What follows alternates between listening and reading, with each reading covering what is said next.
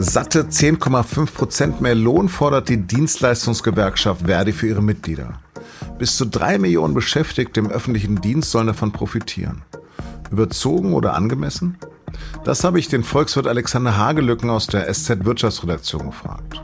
Sie hören auf den Punkt, den Nachrichtenpodcast der Süddeutschen Zeitung. Am Mikro ist Lars Langenau. Herzlich willkommen.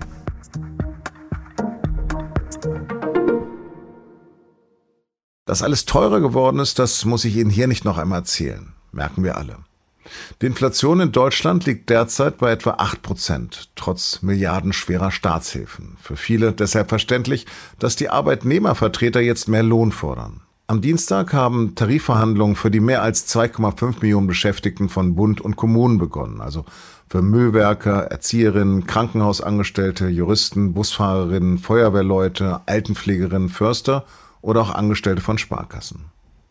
Auf der einen Seite Verdi und der Beamtenbund DBB. Die Gewerkschaften wollen sich nicht mit warmen Worten abspeisen lassen. Das hat Verdi-Chef Frank Wernicke gerade im Interview mit der SZ klargemacht. Sein Kollege, der DBB-Vorsitzende Ulrich Silberbach, hat am Dienstag in Potsdam gesagt, die Arbeitgeberseite hat bis jetzt in der ersten Runde nie ein Angebot vorgelegt, aber wir sind in verrückten Zeiten, in Krisenzeiten und deswegen wäre es gut, wenn die Arbeitgeberseite auf der einen Seite sagt sie ja, unsere Forderung ist zu hoch, wenn sie dann eben sehr schnell die Luft rausnehmen würde und uns mit einem Angebot auch heute beglücken würde, dann könnte man ernsthafte Verhandlungen einsteigen und hätten dann auch Zeit gespart und kämen wahrscheinlich auch schneller zu einem Ergebnis. Die Gewerkschaften fordern 10,5 Prozent mehr Einkommen, mindestens aber 500 Euro mehr im Monat. Die Arbeitgeberseite findet die Forderungen nicht leistbar. Auf der anderen Seite des Verhandlungstisches sitzen die kommunalen Arbeitgeberverbände und Innenministerin Nancy Faeser von der SPD. Und die hat gesagt, die Forderungen der Gewerkschaften sind hoch. Wir haben eine angespannte Haushaltslage, insbesondere gerade in den Kommunen. Das werden wir sehr genau im Blick haben, aber deshalb werden es schwierige Verhandlungen. Am Ende wird es aber eine faire Einigung geben, glaubt sie. Angesetzt sind drei Verhandlungsrunden bis Ende März. Das Ergebnis soll dann auf Beamte, Richterinnen sowie Soldaten übertragen werden. Oder drohen doch schon bald Warnstreiks? Darüber habe ich mit Alexander Hagelücken gesprochen, unserem Experten für Arbeit und Soziales. Lieber Kollege, angesichts der Inflation ist es folgerichtig, dass Verdi nicht mit einer Popelforderung in die Verhandlung geht? Ja, ich denke auch, dass es klar ist. Wir haben ja eine Schockinflation von acht Prozent gehabt äh, 2022, also im letzten Jahr. Sowas gab es seit mehreren Jahrzehnten nicht. Und äh, da denke ich, ist es auch angemessen, wenn die Gewerkschaft äh, deutlich höhere Löhne fordert. Die Frage ist nur, wie viel sollte sie fordern? Ja, du hast gerade Verdi-Chef Frank Wernicke interviewt. Was sagt er denn? Naja, der Verdi-Chef fordert 10,5 Prozent mehr Lohn und äh, außerdem ein Mindestbetrag äh, von 500 Euro im Monat. Das würde bei den Leuten, die nicht so viel äh, verdienen, auf 20 Prozent äh, mehr Lohn hinauslaufen. Und das ist doch relativ viel, auch wenn man es vergleicht mit anderen äh, Gewerkschaften, die auch keine Weicheier sind, aber die ähm, bei der Inflation hohe Löhne rausgeholt haben im vergangenen Jahr, beispielsweise die IG Metall oder auch die äh, Chemiegewerkschaft, aber doch nicht ganz so viel fordern wie Verdi. Das ist aus meiner Sicht etwas überzogen. Was haben die denn gefordert? Also IG Metall zum Beispiel ist mit 8% reingegangen, also deutlich weniger als diese 10,5 und auch nicht mit so einem Mindestbeitrag, der das irgendwie auf 20% äh, katapultiert und sind dann rausgekommen mit äh, für dieses Jahr sind es gut 5% mehr Lohn plus eine Inflationsprämie. Äh, von 1500 äh, Euro für dieses Jahr und das ist doch auch ein recht ordentlicher Ausgleich. Man muss auch ja sehen, dass die Bundesregierung jetzt äh, die Bürger von den hohen Energiepreisen mit der Strom- und Gaspreisbremse doch deutlich entlastet und nach verschiedenen Prognosen die Inflation dieses Jahr wieder deutlich niedriger ausfallen wird, so etwa bei fünf Prozent nur noch. Dann schauen wir doch mal auf die Arbeitgeber. Sind das denn für die realistische Forderungen? Naja, bei Tarifhunden ist natürlich immer so, dass die Arbeitgeber sagen, Mensch, das ist zu viel, das können wir nicht bezahlen, es geht uns gerade wahnsinnig schlecht. Also das ist ja von äh, Tarifhunden äh, zu Tarifhunde immer dasselbe. Man muss natürlich aber sehen, dass der Staat in der Situation, wo die Wirtschaft stagniert, so wie jetzt, natürlich auch nicht so hohe Einnahmen hat wie in besseren Zeiten und dass es natürlich auch gewisse Sonderkosten gibt. Ähm, es ist ja so, äh, dass es die Zeitenwende gibt, mehr Verteidigungsausgaben. Es ist so, dass es viele Flüchtlinge aus der Ukraine gibt. Äh, Thema auch gerade für die Kommunen. Und man kann den Arbeitgebern schon abnehmen, dass jetzt gerade bei ihnen nicht Milch und Honig fließt und dass es sehr teuer werden könnte. Also es gibt Berechnungen, nach denen sie irgendwie 20 Milliarden Euro mehr bezahlen müssten. Und das sind natürlich schon wuchtige Summen. Gut, wir reden jetzt aber beim öffentlichen Dienst vom Staat. Genau. Und aber auch das Geld beim Staat muss ja von irgendwo herkommen. Und im Zweifel ähm, kommt es ja äh, beispielsweise durch neue Schulden oder durch höhere Steuern. Also gratis ist nichts. Mhm. Du hast den ähm, Verdi-Chef auch mit der Gretchenfrage konfrontiert. Also droht eine Lohnpreisspirale wie in den 70er Jahren? Ja, da muss man vielleicht geschichtlich ein bisschen ausholen. Es gab ja in den 70er Jahren schon mal eine Zeit mit höherer Inflation, 1973 Ölkrise. Ähm, da äh, haben die OPEC-Staaten plötzlich äh, den Ölpreis deutlich erhöht. Da hatten wir sieben Prozent Inflation 1973 und damals ist der äh, die Vorgängergewerkschaft von Verdi reingegangen mit einer Lohnforderung von sogar 15 Prozent, hat dann drei Tage das Land lahmgelegt und äh, ist dann am Schluss mit 11 Prozent äh, Lohnerhöhung rausgekommen. Und das war deutlich über der Inflation damals. Und das sind so Dinge, wo Ökonomen sagen, ist eine Lohnpreisspirale. Das bedeutet, äh, die Kosten sind gestiegen, die Preise sind gestiegen für die Verbraucher, dann fordert man hohe Lohnerhöhungen. Das werden natürlich die Firmen dann im Zweifel, gerade wenn es auch noch über der Inflationsrate gibt, dann auch mal weitergeben in die Preise. Dann sind die Preise wieder hoch. Dann sagen die Arbeitnehmer, Mensch, aber die Preise bleiben ja dauerhaft hoch, wir fordern ständig mehr Lohn. Und das sind so Situationen, wo sich Inflation verfestigen kann und wo dann oft die Notenbank brutal auf die Bremse tritt die Zinsen stark erhöht, die Wirtschaft schrumpft, das ist für alle nicht so gut haben wir jetzt diese Situation. Es ist so, dass ja äh, verschiedene Gewerkschaften, IG Metall äh, und Chemie, haben zwar hoch abgeschlossen, aber insgesamt doch relativ moderat. Deswegen würde ich sagen, insgesamt droht im Moment noch keine Lohnpreisspirale, aber das Zeichen von Verdi, jetzt gut 10 Prozent zu fordern und für bestimmte Leute sogar 20 Prozent, das ist doch ein Zeichen, was eine gewisse Gefahr birgt für die Zukunft, gerade wenn sich jetzt andere Gewerkschaften daran orientieren sollten in nächster Zeit.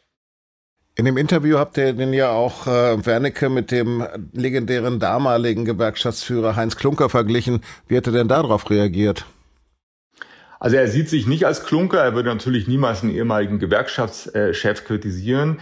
Ähm, er sagt, äh, dass es so ist, dass äh, die Inflation dann in den nächsten Jahren äh, zurückgegangen sei nach dieser legendären Klunker-Tarifrunde und dass der Konflikt, der damals zwischen Heinz Klunker, dem Gewerkschaftschef, und dem damaligen Bundeskanzler Willy Brandt ausbrach, der sei übertrieben, wobei es schon so ist, dass der Brandt damals bitterlich enttäuscht war von den Gewerkschaften und für seine Rücktritt, der im selben Jahr noch wegen eines äh, DDR-Spions äh, in seiner Nähe ähm, erfolgte, auch mit diesem Lohnabschluss damals verantwortlich gemacht hat. Naja, von Willy Brandt löst man sich ja auch gerade in der Außenpolitik. Anyway, im öffentlichen Dienst sind ja auch sehr gut bezahlte Juristen dabei, die eine Lohnsteigerung nicht unbedingt nötig haben. Differenziert denn da die Gewerkschaft?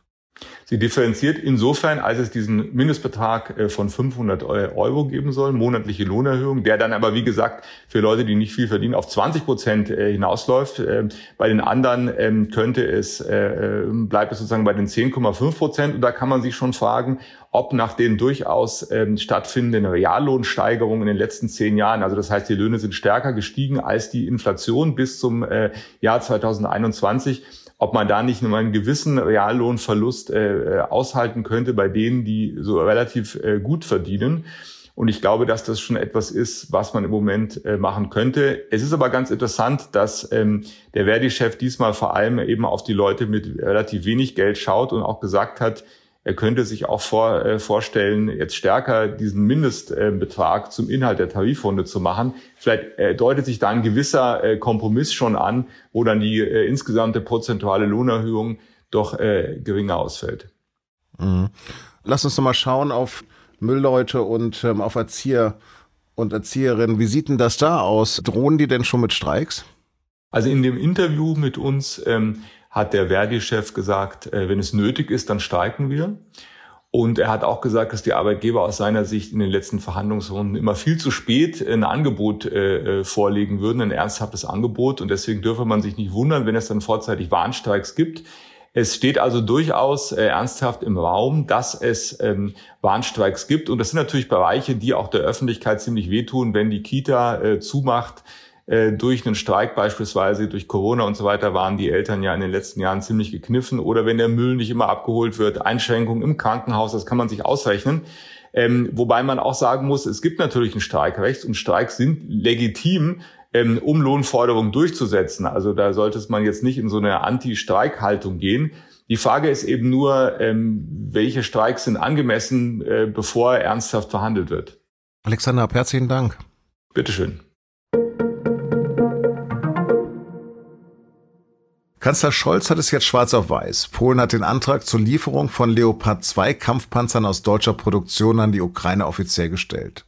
Das setzt ihn unter Zugzwang. Doch er bekommt auch Rückhalt für sein Zögern. So will Tschechien lieber seine Leos behalten und Luxemburgs Außenminister Jean Asselborn hat im ZDF gesagt, der Feind ist nicht äh, Bundeskanzler Scholz, der Feind heißt Putin. Und darauf sollten wir uns konzentrieren.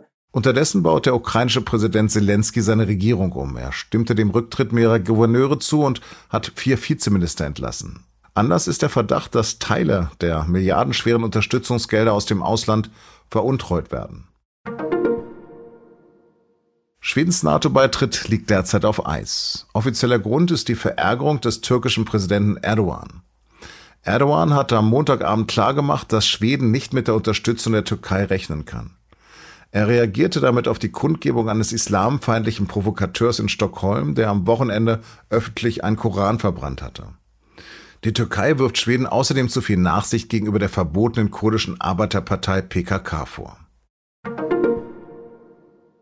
Der deutsche Film Im Westen nichts Neues von Edward Berger ist für neun Oscars nominiert, darunter in der Topsparte Bester Film und als Auslands-Oscar. Die Adaption des Antikriegsromans von Erich Maria Remarque geht auch in weiteren Sparten wie Kamera, Make-up, Produktionsdesign sowie für die Musik ins Rennen. Die Oscarverleihung ist am 23. März in Los Angeles.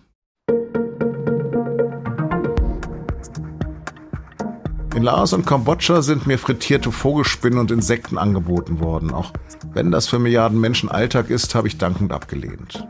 Ab dem heutigen Dienstag dürfen Hausgrillen auch hier als Lebensmittel verwendet werden. Dann tritt ein neues EU-Gesetz in Kraft, wonach die Insekten gefroren, getrocknet oder als Pulver verwendet werden können. Das durfte man bislang nicht. Aber ähnliches gilt bereits für Wanderheuschrecken und Larven des Mehlkäfers. Ende der Woche dann auch für die Larven des Getreideschimmelkäfers. Made in Europa sozusagen. Frank Ochmann, Ex-Dschungelcamp-Insektenkoch, hat noch einen heißen Tipp. Bei der Zubereitung von Insekten ist auf jeden Fall da zu achten, dass sie tot sind. Zwei mehr oder weniger ernste Texte darüber habe ich Ihnen in den Shownotes verlinkt. Redaktionsschluss für Auf den Punkt am 24. Januar war 16 Uhr. Produziert hat die Sendung Emanuel Pedersen. Bleiben Sie uns gewogen. Glück auf.